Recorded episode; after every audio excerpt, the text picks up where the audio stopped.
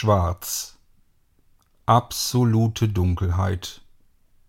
Aid öffnete langsam die Augen, aber es blieb schwarz. Es blieb dunkel. Was war passiert? Wo befand sich Aid? Er konnte sich an die letzten Momente nicht genau erinnern. Er überlegte und bemerkte Schmerzen.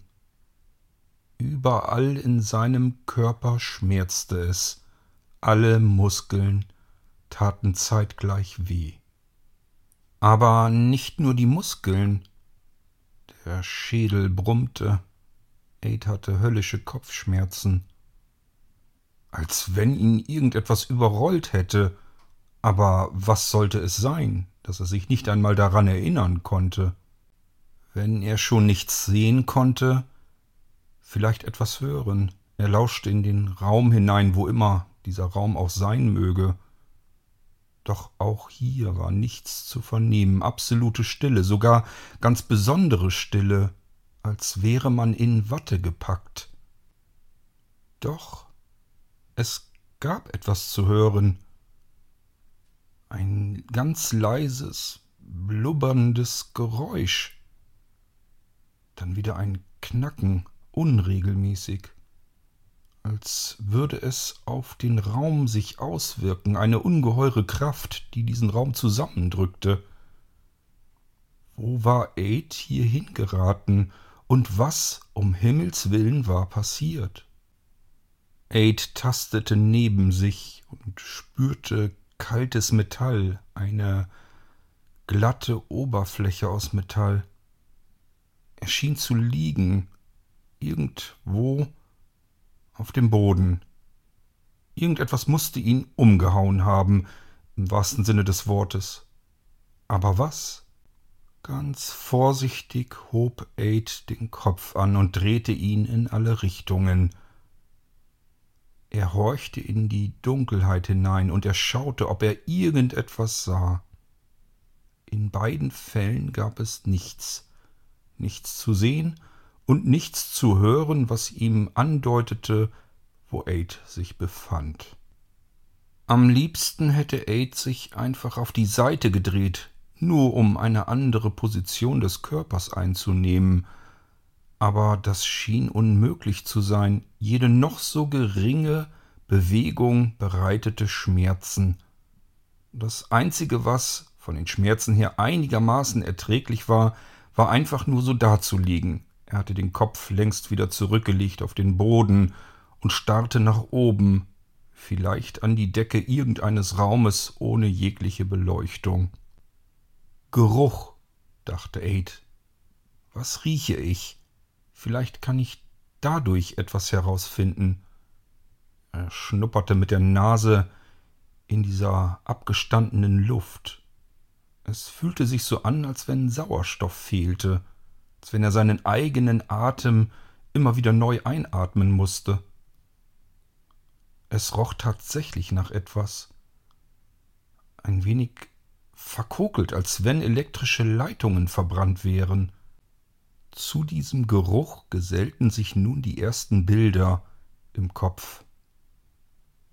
Aid sah verbrannte Leitungen, Funkenflug, Funken, elektrische Blitze, Blitze, die an einem Arm emporkrochen, zur Seite züngelten. Das war der Arm von Antonio.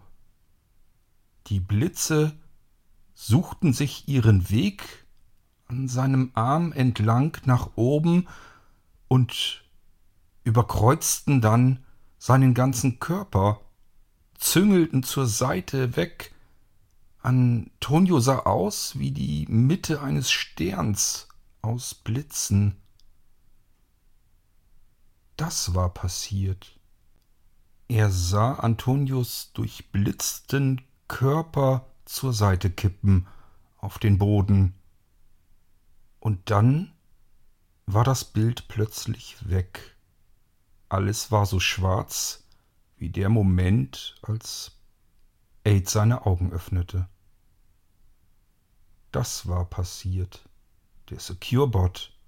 Antonio hatte mit seiner Hand den Securebot durchbohrt, so wie er es geplant hatte. Der Securebot hatte sich entladen über Antonio. Die Blitze zuckten jedoch weiter, quer durch den Sandmann hindurch. Das war das Letzte, woran Aid sich nun in diesem Moment erinnern konnte. Lag Aid zusammen mit den anderen immer noch im toten Sandmann? Oder war er selbst tot?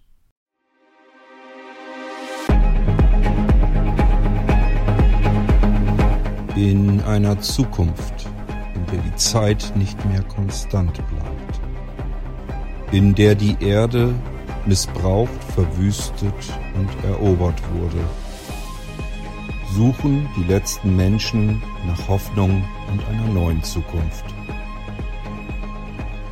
Freunde der Zukunft, die Mystery Science Fiction Echtzeiterzählung von und mit Kurt König. Starten wir in ein neues Kapitel.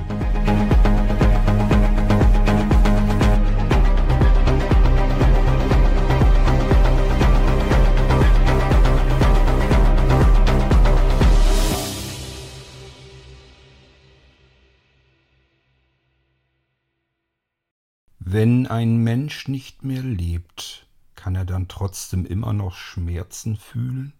Kann er dann immer noch Geräusche wahrnehmen und Gerüche? Aid war sich relativ sicher. Er befand sich immer noch im Sandmann, warum auch immer dieser plötzlich absolut schwarz und dunkel war und offensichtlich völlig führerlos durch das unterirdische Meer hindurchschwebte. Wahrscheinlich sanken er und seine Freunde, ob tot oder lebend, langsam zum Meeresgrund hinab. Ob die anderen wohl noch am Leben sind? Ich höre nichts, niemanden. Ich höre auch niemanden atmen oder stöhnen. Bin ich der Einzige, der das hier überlebt hat? Und wenn ja, wozu, damit ich jetzt dann doch alleine sterben muss?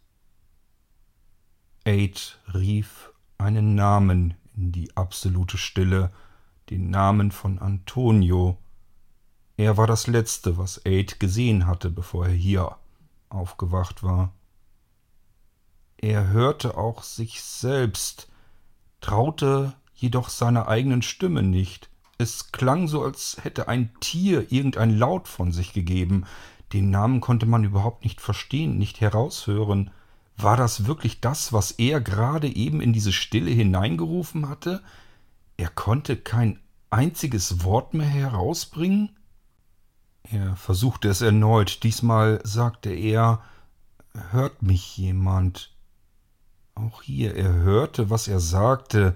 Es stimmte nur nicht mit dem überein, so wie er es sagen wollte. Er konnte scheinbar nicht mehr sprechen.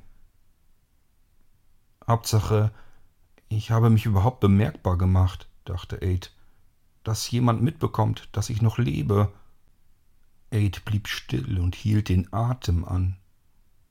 Horchte in den Raum hinein, ob es irgendeine Reaktion auf das gab, was er da von sich gegeben hatte. Aber es blieb weiterhin ruhig.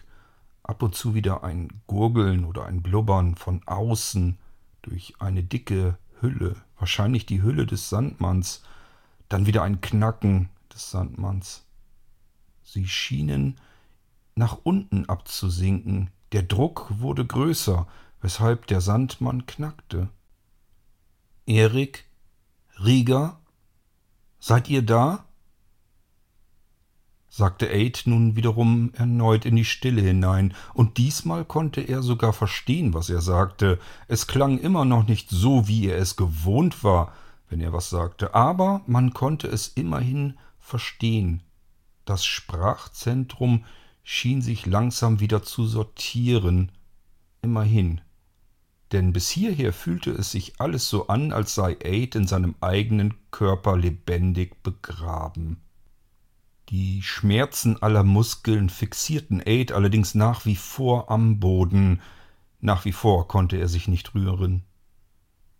Er blieb eine ganze Weile so liegen, ohne zu wissen, ob er hier der Einzige war, der noch lebte, mit dem Ziel, auf den Meeresboden hinunter zu schweben und dort vermutlich dann doch zu sterben.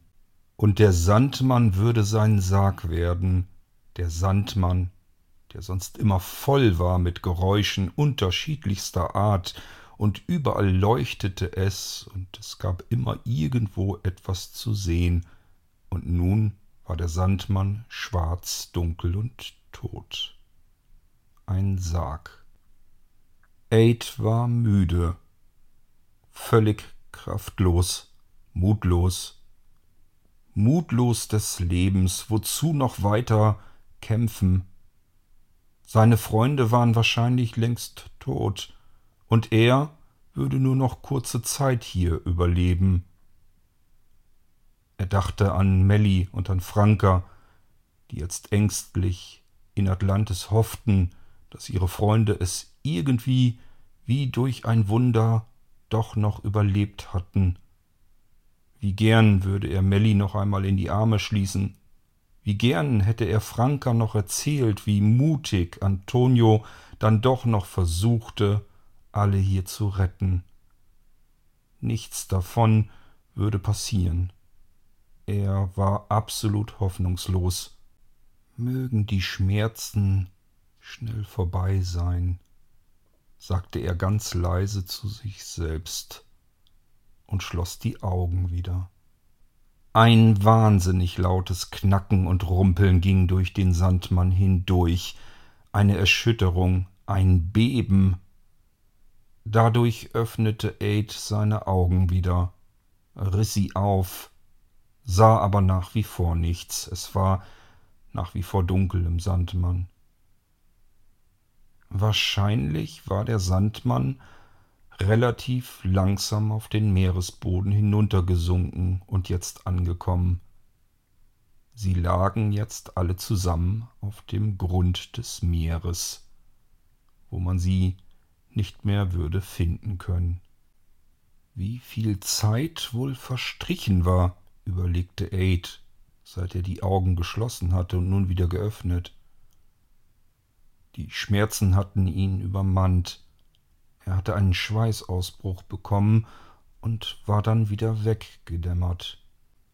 Der Schweißausbruch war weg.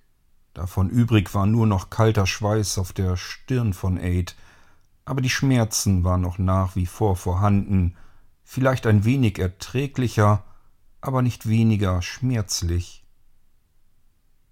Wie viel Zeit war nun also verstrichen? Zehn Minuten? Eine Stunde? Vielleicht ein ganzer Tag? Niemals aufgeben, Schritt für Schritt weiterkämpfen, aber niemals aufgeben, war das nicht das Motto der Freunde? Das hatte so in ähnlicher Form Erik schon gesagt und auch Antonio. Und nun lag Aid hier völlig regungslos auf dem kalten Boden aus Metall und wartete, dass das Ende zu ihm kam. Wie oft war diese Situation schon vollkommen aussichtslos, wie oft hatte Aid schon gedacht, sie würden jetzt sterben, er würde jetzt sterben. Stand es ihm zu, hier einfach regungslos herumzuliegen und zu warten? Nein. Aid wollte kämpfen. Er wusste nicht wie, er wusste auch nicht wozu. Aber er wusste, er musste kämpfen. Er nahm all seinen Mut zusammen und versuchte sich aufzurichten, aufzusetzen. Es dauerte eine gefühlte Ewigkeit, und jeder halbe Zentimeter bereitete ihm Schmerzen, wie er sie noch nie gekannt hatte. Als er endlich aufgerichtet saß, tastete er weiter nach links und nach rechts und erkannte, dass er mitten im Gang lag. Bildlich versuchte er sich den Sandmann ins Gedächtnis zu rufen, wie es aussah, um herauszufinden, in welcher Position er sich befand innerhalb des Sandmannschiffes. Er konnte nicht ganz weit weg von dem Platz liegen, wo er zuvor noch gesessen hatte, Als nächstes müsste er eigentlich auf der linken Seite Erik finden können. Und auf der rechten Seite müsste Antonio vielleicht noch irgendwie und irgendwo liegen. Ganz vorne im Schiff Rieger und hinter sich selbst müsste sich nach wie vor noch Grenet befinden, festgemacht auf der Liege, die im hinteren Teil des Schiffes sich befand. Aufrecht sitzend drehte er wieder den Kopf in alle Richtungen und versuchte in die Richtung hineinzuhorchen, wo er seine Freunde vermutete. War denn wirklich nichts zu erkennen, kein Lebenszeichen, kein noch so leises Atmen oder vielleicht ein Stöhnen? Aid hielt seinen eigenen Atem an, um noch besser in den Raum hineinhorchen zu können, doch alles, was er hörte, war sich selbst, sein eigenes Blut durch die Adern rauschen, sein Herz mittlerweile langsam und ruhig wieder schlagend.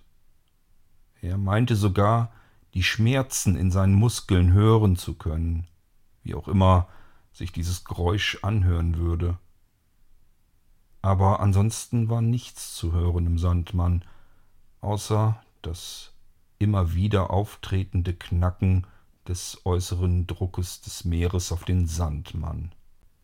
Unter schmerzverzerrtem Gesicht richtete er sich so auf, dass er auf seinen Knien zu liegen kam, um dann voranzukriechen im Gang auf allen Vieren er hielt immer wieder an und tastete mit beiden Händen nach vorne, ob er irgendetwas ertasten konnte, fühlen konnte. Aber er tastete nur ins Leere, fühlte nur den glatten Metallfußboden unter seinen Fingerspitzen. Dann kroch er wieder einige Zentimeter nach vorn, und jede, wirklich jede dieser Bewegungen dauerte eine Ewigkeit und bereitete ihm wahnsinnige Schmerzen. Tasten, kriechen, tasten, kriechen, tasten.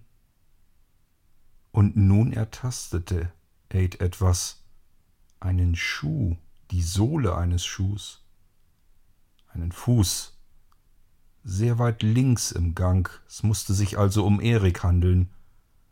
Er ertastete das Bein ein wenig hoch, dann kroch Aid ein Stückchen weiter nach vorn um nach oben zu kommen, an den Oberkörper von Erik, bis er den Arm gefunden hatte, tastete den Arm entlang und nahm das Handgelenk von Erik in die Hand, fühlte den Puls. Erleichterung. Es war Puls da, sehr schwach, aber Aid konnte das Herz schlagen fühlen, wenn auch nur sehr schwach. Mit der rechten Hand schlug Aid vorsichtig ins Gesicht von Erik, um ihn aufzuwecken. Erik, mein Freund, mach die Augen auf. Lass mich hier nicht allein, sagte Aid in die stille Dunkelheit. Er hörte Erik nicht einmal atmen. Mit seiner Zunge feuchtete Aid seinen Handrücken an und hielt die Hand unter die Nase von Erik kein Luftzug. Mehrere Minuten saß Aid so da und versuchte seinen Freund irgendwie aufzuwecken aus diesem Koma, aus diesem Albtraum.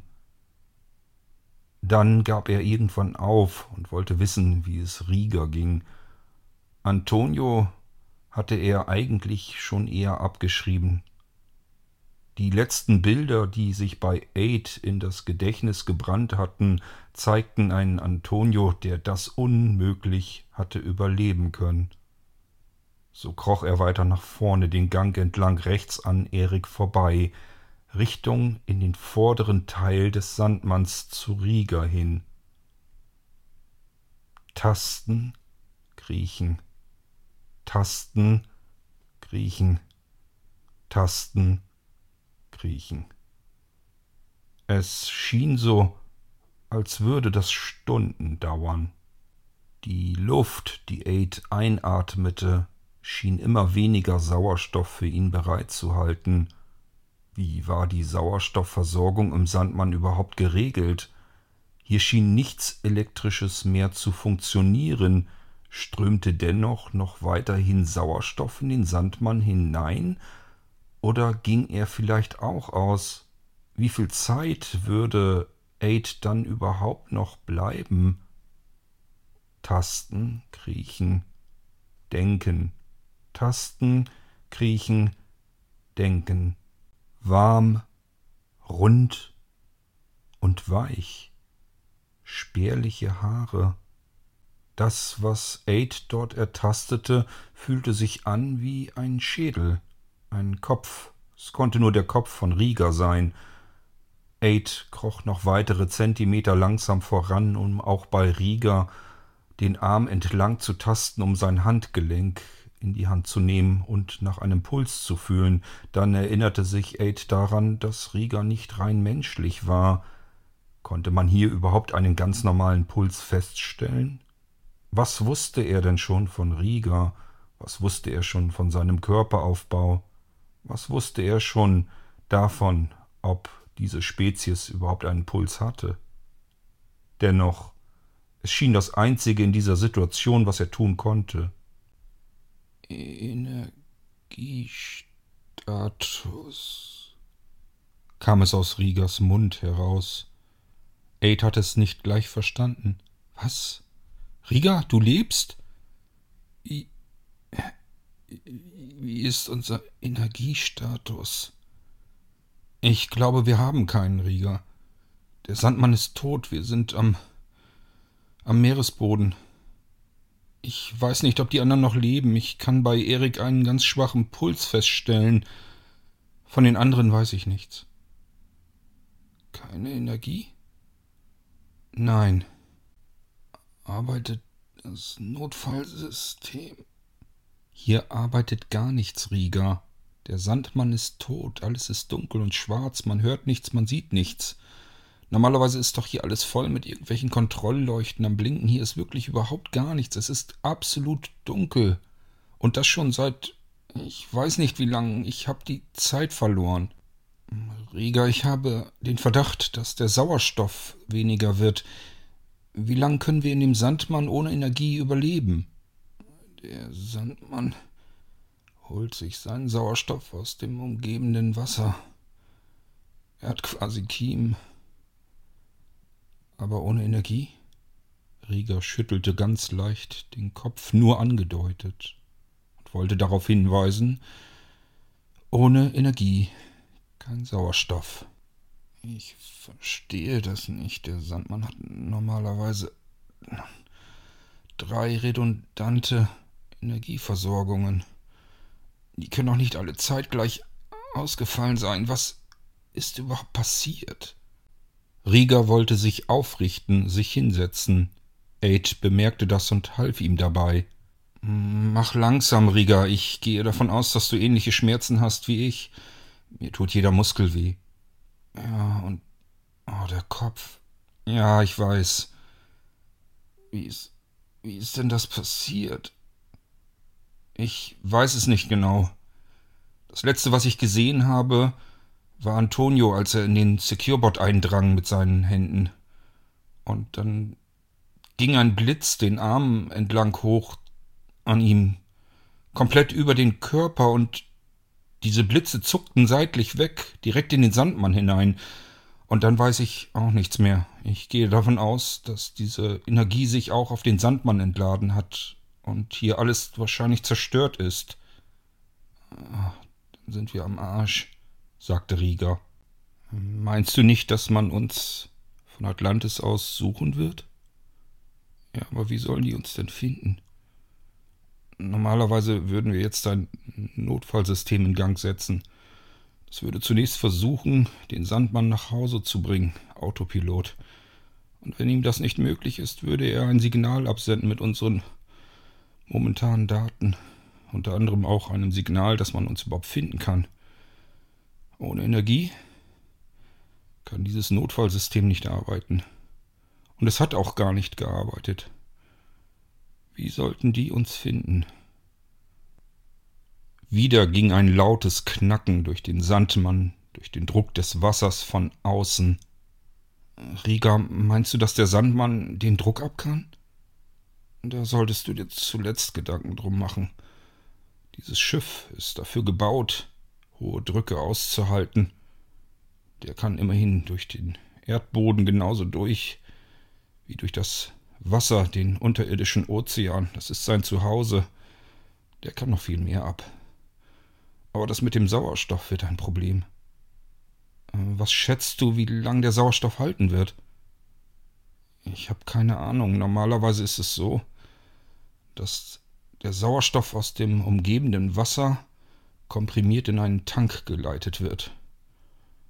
Je nachdem, wie voll dieser Zwischenpuffer noch ist, kann von dort aus der Sauerstoff hier hinein entweichen. Aber ich habe natürlich nicht vorher kontrolliert, wie viel Sauerstoff da drin ist aktuell.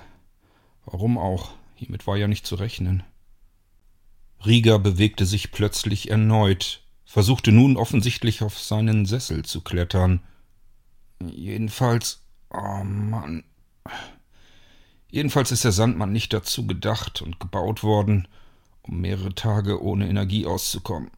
Und somit. Mm, ohne Sauerstoff. Ich habe keine Ahnung, wie lange das noch reichen wird, wenn wir wenigstens wüssten, in welcher Höhe wir uns ungefähr befinden. Aid dachte kurz nach. Ich fürchte, wir befinden uns ganz unten, am Meeresgrund. Woher willst du das denn so genau wissen? Wir haben doch überhaupt keine Instrumente mehr, keine Daten. Nein, aber ich habe mitbekommen, als der Sandmann unten angekommen ist. Es hat einen lauten Knall und Stoß gegeben. Die Erschütterung habe ich mitbekommen und dann war Ruhe. Ah. Ich verstehe. Ich denke nicht, dass wir hier gefunden werden, Aid. Ich fürchte, wir haben nur überlebt, damit wir ein paar Stunden länger leben, um dann jämmerlich zu ersticken. Tut mir leid, mein Freund. Riga, gibt es denn im ganzen Sandmann wirklich keine einzige Lampe, die mit einer Batterie oder einem Akku funktioniert? Das gibt es doch gar nicht, dass wir hier im Dunkeln sitzen müssen und warten, bis wir sterben. Wir könnten wenigstens mal nach den anderen schauen. Das ist einfach nicht vorgesehen. Wie gesagt, drei Energiesysteme, völlig unabhängig voneinander. Eins kann kaputt gehen, vielleicht sogar das zweite. Dass das dritte ebenfalls zeitgleich kaputt geht, ist völlig undenkbar. Niemand konnte vorhersehen, dass eine Energieentladung in einem Schiff in dieser Dimension jemals passieren könnte. Das kann kein Mensch vorhersehen. Ja, aber was ist denn mit Außeneinsätzen? Ihr müsst doch damit rechnen, dass ihr auch mal irgendwo aussteigt, wo es dunkel ist, und wenn es nur in einer unterirdischen Höhle ist, die nicht beleuchtet ist. Da muss es doch einen Plan geben. Gibt es ja auch. Denk an die Scanner, die hatten wir doch mit. Aber die ganze Energie haben wir verschossen gegen diesen dämlichen Securebot. Die sind doch leer. Da kommt auch kein Licht mehr raus. Und das sind die einzigen Geräte, die Licht machen konnten? Ja, das heißt. Wahrscheinlich nicht. Vielleicht hast du recht. Ja? Äh, was meinst du? Es könnte sein im hinteren Teil. Da, wo auch die medizinische Versorgung ist. Dass es da noch einige Handlampen gibt. Leuchten, die man mal eben schnell mitnehmen kann, in die Tasche stecken. Ich glaube, da müssten tatsächlich noch welche sein. Hm. Okay, du bleibst hier sitzen und erholst dich erstmal ein wenig. Wir brauchen deine Kräfte vielleicht noch. Und ich werde mich nach hinten tasten, durch die Dunkelheit. Hast du ungefähr eine Ahnung, wo ich suchen könnte? Leider nicht. Und wie sehen die Dinger aus? Flach, dünn, ein paar Zentimeter, vielleicht so groß wie deine Hand. Okay. Ich werde mal schauen, was ich finden kann. Aus irgendeinem Grund war die Trostlosigkeit und die Müdigkeit weiterzuleben in Aid verflogen. Er hatte eine Aufgabe, eine kleine Aufgabe. Schritt, der erste Schritt, Schritt für Schritt. Das Motto der Freunde. Immer weiter, Schritt für Schritt. und sei der Schritt noch so klein. Und Aid hatte jetzt jemanden, mit dem er sich unterhalten konnte, Rieger, der zwar schwach bei Kräften war, aber immerhin doch bei Bewusstsein. Und Erik hatte immerhin noch einen Puls, war also am Leben. Vielleicht war hier doch noch etwas zu retten. Die Chancen waren gering, sehr gering. Aber vielleicht gab es eine. Warum auch immer, Aid glaubte an kleine Wunder. Und so stellte er sich auf, hielt sich an der Seitenwand fest und tastete sich Schritt für Schritt langsam durch den Gang des Sandmanns nach hinten in den hinteren Teil, dort, wo auch Grenet auf der Liege lag. In der Mitte des Ganges stolperte Aid über etwas. Er ging davon aus, dass es sich dabei um das Bein oder den Fuß von Antonio handeln würde. Er war gegen seinen toten Freund gestoßen mit dem Fuß, zuckte deswegen in sich zusammen und versuchte vorsichtig, rechts ausweichend an ihm vorbeizukommen, weiter nach hinten tastend durch den Gang, den dunklen, des Sandmanns. Es dauerte wiederum eine halbe Ewigkeit, bis er an einer Stelle ankam, die er ertasten konnte, etwa in Hüfthöhe. Es handelte sich dabei offensichtlich um die Liege. Er wusste, wie Grenet auf dieser Liege angeordnet war, wusste, dass er am Fußende der Liege war, ging also an der seitlichen Länge entlang, bis zum Kopf von Grenet hin, beugte sich leicht darüber und horchte, ob er Grenet atmen hören konnte. Doch auch hier hörte Aid nichts. Auch bei Grenet griff Aid an das Handgelenk, nahm das Handgelenk in die Hand und spürte, ob er den Puls von Grenet fühlen konnte. Und tatsächlich auch hier, so ähnlich wie bei Erik, fühlte er einen sehr schwachen Puls. Das Herz schlug noch. Immerhin, auch Grenet schien zumindest noch zu leben. Er wendete den Blick durch die Dunkelheit in die vermutete Richtung von Rieger. Ich glaube, Grenet lebt auch noch. Sie hat einen sehr, sehr schwachen Puls, so ähnlich wie Erik. Im Moment können wir wohl für die beiden nichts tun, oder? Ich wüsste nicht was. Such mal erstmal das Licht. Vielleicht können wir dann mehr für die beiden tun. Aid ließ das Handgelenk von Grenet vorsichtig wieder auf die Liege zurück, drehte sich um und ging weiter bis zur Wand. Dort griff er einfach mit den Händen tastend die Wand entlang. Diese hatte viele Fächer und Schubläden. Die Schubläden wurden geöffnet. Sehr, sehr vorsichtig und bedächtig griff er mit den Fingern hinein, hatte ein wenig Angst davor, dass da vielleicht scharfe Instrumente waren, Spritzen oder was auch immer ihn dort erwarten konnte und vielleicht gefährlich werden konnte. Er griff sich verschiedene Utensilien, nichts davon fühlte sich so an, wie Rieger die Lampen beschrieben hatte. Nach mehreren Schubläden, die Aid erfolglos durchsuchte, traf er denn in einer der mittleren auf einige Gegenstände, die gleichförmig waren und so aussahen oder sich vielmehr anfühlten, wie Rieger sie beschrieben hatte, glatt, flach, so groß ungefähr wie sein Handteller. Er vermutete, den gesuchten Gegenstand, die Lampe, die mobile, gefunden zu haben.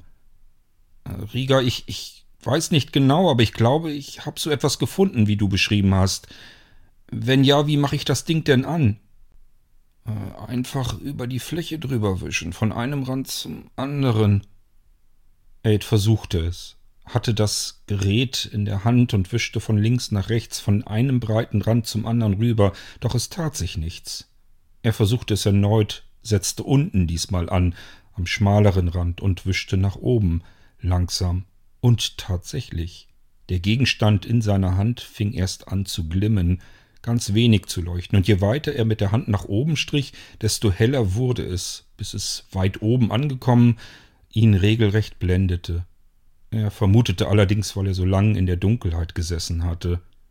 Aber er schob die Hand wieder bis zur Mitte zurück, so dass die Helligkeit ihm angenehm erschien.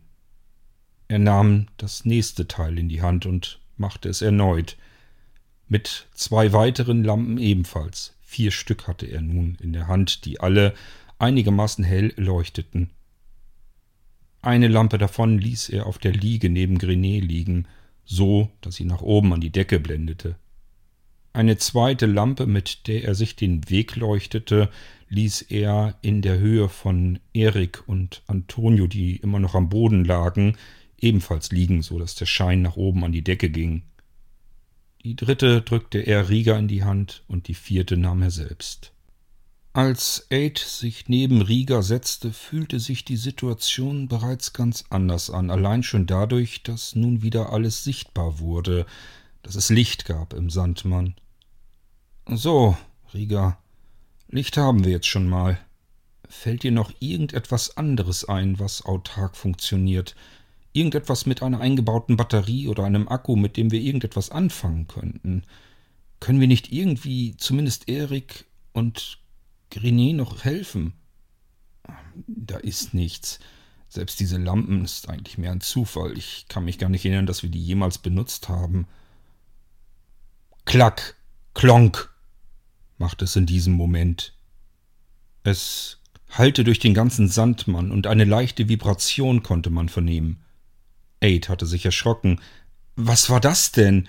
Sind wir noch gegen irgendetwas gestoßen? Bewegt sich der Sandmann vielleicht doch noch? Ist irgendwas kaputt gegangen?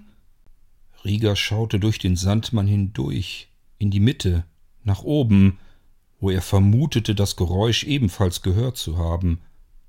Ich habe keine Ahnung, aber wenn du mich fragst, hörte sich das an, als wenn sich irgendetwas an der Außenhaut des Sandmanns festgesetzt hat. Magnetisch, findest du nicht?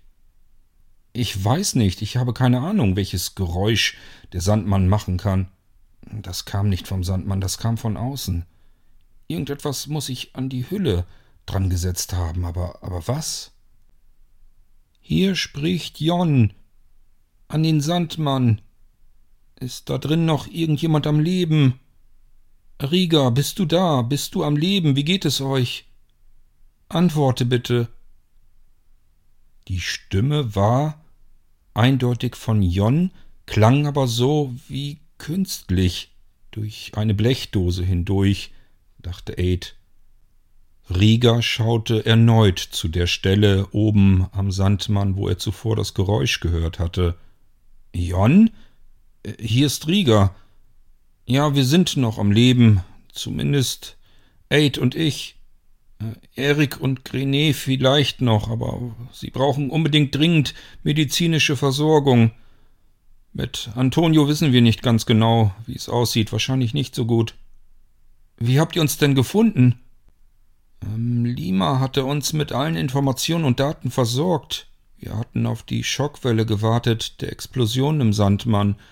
Und die blieb ja aus. Hm, dann sind wir davon ausgegangen, dass die Explosion eben nicht stattgefunden haben kann. Deswegen sind wir mit dem Sandmann 1 dann auf Suche gegangen, haben Sonden losgeschickt. Und mit einer Sonde haben wir euch am Meeresgrund aufgespürt. Es war übrigens Franka, die meinte, dass wir am Meeresgrund suchen sollten. Sie steht hier neben mir. Sie fragt, was mit Antonio ist. Hm, das können wir jetzt nicht genau sagen. Wir brauchen auf jeden Fall Hilfe. Ja, schon klar. Wir sind gleich bei euch, nehmen euch in Schlepptau und bringen euch nach Atlantis. Wie sieht es mit dem Sauerstoff aus? Jon, ich kann dir das nicht genau sagen. Wir haben keine Daten. Der Sandmann 2 ist komplett energielos. Alle drei Systeme sind ausgefallen. Ich weiß nicht, wie viel Sauerstoff wir noch haben. Wenn's ganz blöd läuft, haben wir gar keinen Sauerstoff mehr. Alles klar, wir beeilen uns. Aid legte seine Hand auf Riegers Schulter. Siehst du, mein Freund, man darf eben doch nie aufgeben.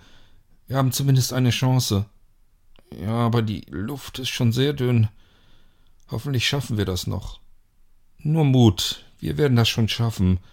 Denk an Antonio, was haben wir nicht alles geschafft? Er hat auch nie aufgegeben. Ich werde erst mal nach Erik schauen. Vielleicht kann ich irgendetwas für ihn tun. Mach das. Ich denke, ich versuche auch mal aufzustehen und kümmere mich um Grenet. Wenn du meinst, dass du das hinbekommst?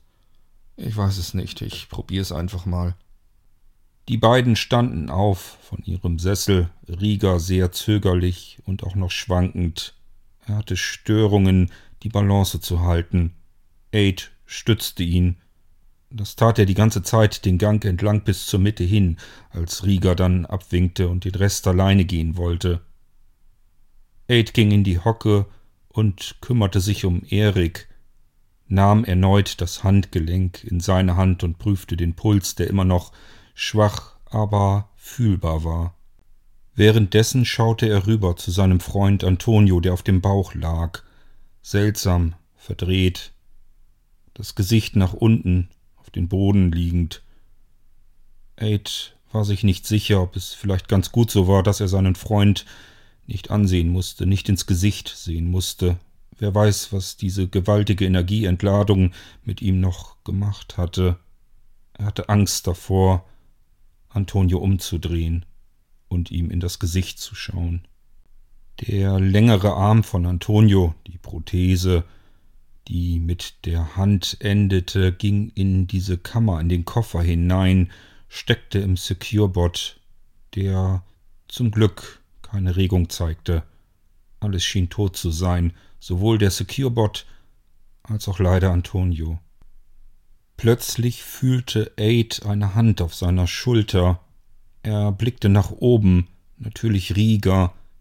Er blickte in das Gesicht, das von unten durch eine der Lampen angestrahlt wurde. Das Gesicht sah aus wie eine Grimasse, schmerzverzerrt. Rieger hielt Aid einen Gegenstand entgegen. Aid konnte nicht gleich erkennen, um was es sich dabei handelte. Hier, die habe ich gefunden in einer der Schubläden. Ich wusste gar nicht, dass wir welche mithaben. Das sind Injektoren, die helfen, den Kreislauf zu stabilisieren. Du setzt das Ding einfach mit der einen Seite, mit der Spitze, auf den Oberarm von Erik an und drückst auf der anderen Seite dann drauf. Das schießt dann die Injektion in seinen Arm hinein. Das wird ihm helfen. Grenet habe ich schon damit versorgt. Zwei Stück haben wir noch, vielleicht sollten wir die für uns benutzen. Danke, Rieger. Ich werde Erik gleich damit versorgen. Ich glaube, ich brauche keine. Aber für dich wäre es, glaube ich, hilfreich. Rieger, hier ist Jon. Wir haben euch entdeckt. Wir sind jetzt gleich bei euch. Wir werden andocken und dann euch abschleppen. Also haltet euch vielleicht ein wenig fest, es könnte holprig werden. Alles klar, wir halten uns bereit, sagte Rieger, während Aid den Ärmel bei Erik nach oben schob, den Injektor ansetzte und auf der anderen Seite mit dem Finger draufdrückte. Es machte einen kleinen Ruck, der Injektor schoss offensichtlich, wie geplant, seine Injektion in den Arm hinein. Erik zuckte ganz leicht. So hatte Aid zumindest das Gefühl, vielleicht war es auch nur eine Hoffnung, ein Lebenszeichen von ihm zu erhalten.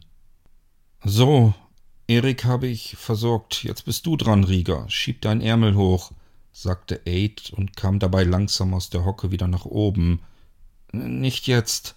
Lass uns zusehen, dass wir uns hinsetzen. Jon hat recht, das kann ziemlich wackelig und holprig werden. Die anderen liegen, aber wir sollten uns zumindest vernünftig hinsetzen, damit wir nicht aus den Latschen kippen. Ja, da hast du wahrscheinlich recht. Aid wollte sich in die Richtung nach vorne im Sandmann drehen und kippte dabei leicht zur Seite, musste sich an der Wand abstützen. Ihm taten nach wie vor sämtliche Muskeln weh, und er hatte auch das Gefühl, nicht über alle seine Muskeln absolute Kontrolle zu halten. Na, du hast dich von dem energetischen Schock auch noch nicht ganz erholt, oder? Das wäre, glaube ich, zu viel gesagt, antwortete Aid. Wodurch kommen denn diese Schmerzen, diese ungeheuren in allen Muskeln? Durch die Muskelkontraktion. Die Energie hat sich auch durch unsere Körper entladen. Dadurch haben sich alle Muskeln zusammengezogen, mehr als sie eigentlich belastet werden können. Das erzeugt natürlich wahnsinnige Schmerzen. Sei froh, dass du bewusstlos wurdest, als das passierte. Die Schmerzen hättest du kaum ertragen können. Aid griff Rieger am Arm, wollte ihn stützen, war sich jedoch nicht ganz sicher, ob er nicht vielmehr selbst eine Stütze brauchte, Vielleicht stützten sich die beiden in dem Moment auch einfach nur gegenseitig. Jedenfalls gingen sie so Schritt für Schritt durch den Sandmann nach vorne, bis sie sich auf ihre Sessel setzen konnten und warteten. Dann ein Knirschen, ein Quietschen, Metall schliff über Metall, es knallte und klackte laut, rumpelte, der Sandmann erbebte. Hier ist Jon, wir haben gerade angedockt und werden jetzt damit beginnen, euch nach Atlantis zu ziehen. Haltet euch aber gut fest, wir müssen durch mehrere Strömungen hindurch. Es könnte also wirklich etwas turbulent werden. Ja, ist alles klar, sagte Rieger. Wir sitzen schon. Aber beeilt euch, die Luft wird verdammt dünn hier. Und ich habe keine Ahnung, wie lang Erik und Grenet noch überleben. Wir werden die maximale Schleppgeschwindigkeit ausnutzen, auch durch die Strömung hindurch, auf Risiko gehen. Du weißt ja, was das bedeutet, Rieger. Ja, Jon, weiß ich. Lass uns beginnen. Aid schaute zu Rieger rüber. Was meinte Jon damit? Wo ist das Problem? Wir werden jetzt mit der maximalen Schleppgeschwindigkeit vom Sandmann 1 gezogen. Diese Schleppgeschwindigkeit, die maximale, ist dafür da, um einen Sandmann durch den anderen durch ruhiges Gewässer zu ziehen, sozusagen immer auf derselben Wasserebene. Wir sind ganz unten am Meeresgrund und müssen durch mehrere Wasserebenen nach oben gezogen werden. Und normalerweise reduziert man dann die Schleppgeschwindigkeit auf etwa die Hälfte. Jon weiß aber, dass wir hier in einem kritischen Status sind und dass wir nicht so wahnsinnig viel Zeit haben. Also wird sie die Schleppgeschwindigkeit mit dem Sandmann 1 nicht verringern. Was nichts anderes bedeutet, als dass der Abschleppvorgang ein hohes Risiko mit sich bringt. Welches Risiko? Naja, die Abschleppvorrichtung kann abbrechen.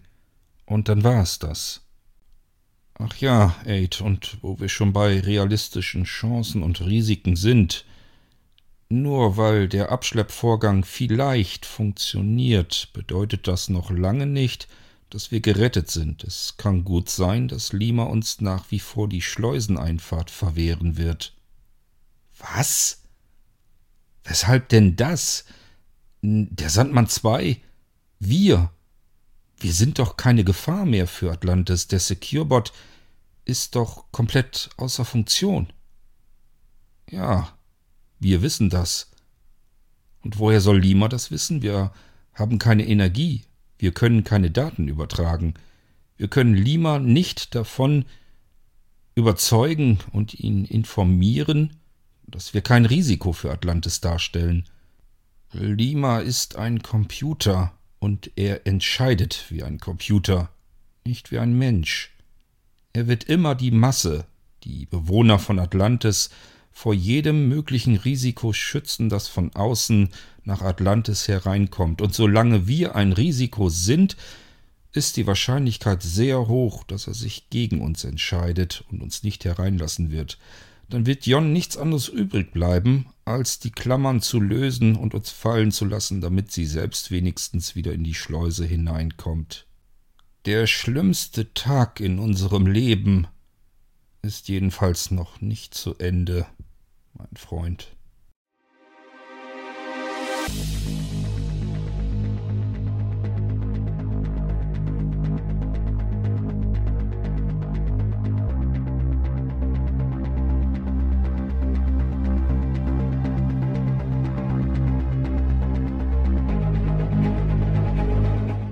Hörtest eine Audioproduktion von Blinzeln Media, zu finden im Internet auf www.blindzellen.org. Blinzeln schreibt man in unserem Fall immer mit einem D in der Mitte. Wenn du uns gerne kontaktieren möchtest, so geht das einerseits per E-Mail an podcast.blindzellen.org oder du verwendest dafür unser Kontaktformular auf unserer Homepage direkt zu finden unter kontakt.blindzellen.org. Wenn du uns einen Audiobeitrag für die Sendung zukommen lassen möchtest, dann benutze doch hierfür am einfachsten unseren Podcast Anrufbeantworter. Den erreichst du im deutschen Festnetz unter der Telefonnummer 05165 439 461. Und wenn du aus dem Ausland anrufst, Dann ersetze einfach die vorangegangene 0 gegen die Ländervorwahl für Deutschland. Das ist die 0049. Wir freuen uns über Lob, Kritik, eine Rezension oder Bewertung unserer Audioproduktion dort, wo du sie gehört hast. Konnten wir dich hiermit gut unterhalten und informieren? Du findest bei Blinzeln zahlreiche weitere Audioproduktionen aus allen Bereichen und zu allen Themen. Entweder bei uns auf der Homepage www.blinzeln.org oder dort, wo es Podcasts gibt.